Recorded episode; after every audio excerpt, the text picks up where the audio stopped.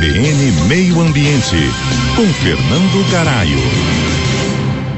Muito hoje se fala em transição energética das fontes não renováveis para fontes renováveis ou menos poluidoras de energia. Este atual movimento, que visa aí combater as mudanças climáticas, levará muito tempo, pelo menos olhando aí pelo histórico das transições energéticas. Vemos que a mudança da madeira para o carvão e do carvão para o petróleo levaram de 50 a 60 anos cada uma. Embora as fontes de energia renovável tenham potencial para revolucionar o mundo, acredita-se que essa transição será lenta devido aí a vários fatores. Nos países desenvolvidos, as fontes antigas de energia renovável, como a hidroeletricidade, já estão totalmente aproveitadas. Então, o crescimento terá que vir de novas fontes, como a energia eólica, solar e os biocombustíveis. Apesar dos investimentos massivos, essas novas fontes fornecem menos de 15% do suprimento energético global atualmente. E não temos até o momento uma tecnologia disruptiva para tomar conta do petróleo e do carvão. Na verdade, temos a energia nuclear, que é limpa,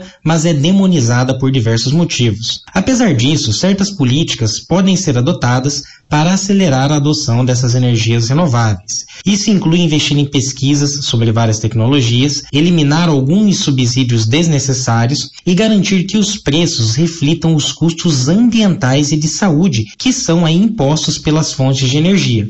Além disso, também ajuda a melhorar a eficiência energética em todo o mundo. A transição para as energias renováveis também é desafiadora por uma questão de escala.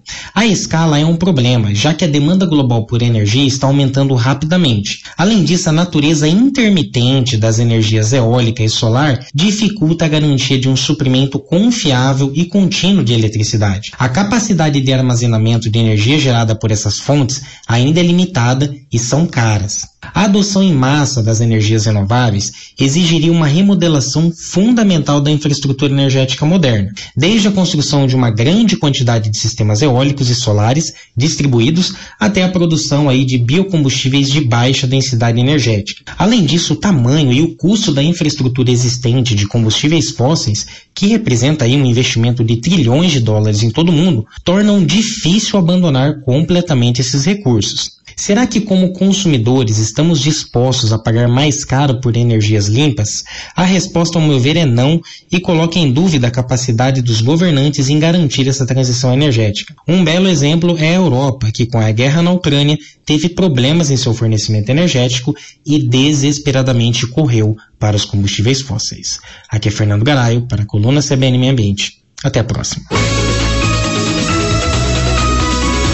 CBN, CBN Campo Grande.